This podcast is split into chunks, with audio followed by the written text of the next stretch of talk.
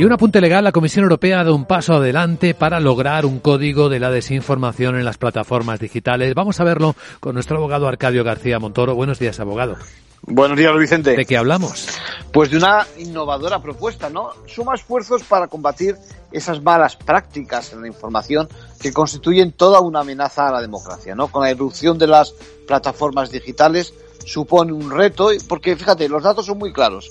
El 71% de los europeos se enfrentan a noticias falsas en muchas ocasiones al mes. Pero es más, si hablamos de jóvenes, un 63% sufre dichas fake news más de una vez a la semana. Y lo dice el Eurobarómetro. Así que el objetivo, si el objetivo es que los ciudadanos tomemos decisiones fundadas en información auténtica, no hay más remedio que tomar partido impulsando la transparencia, fomentando el contraste de la información, incluso creando métricas para valorar la situación. Bueno, lo que parece que se crea es un centro de transparencia.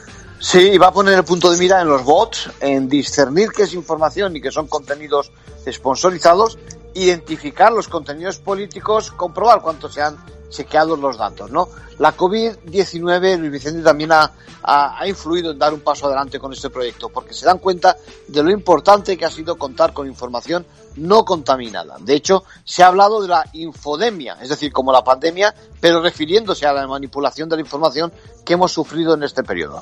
En conclusión. Bueno, pues estamos hablando de un código al que se someterá voluntariamente en el entorno digital la plataforma que quiera, pero ojo, porque aquí la colaboración del resto de la sociedad, detectando y reportando esa desinformación, va a ser fundamental. Gracias, abogado.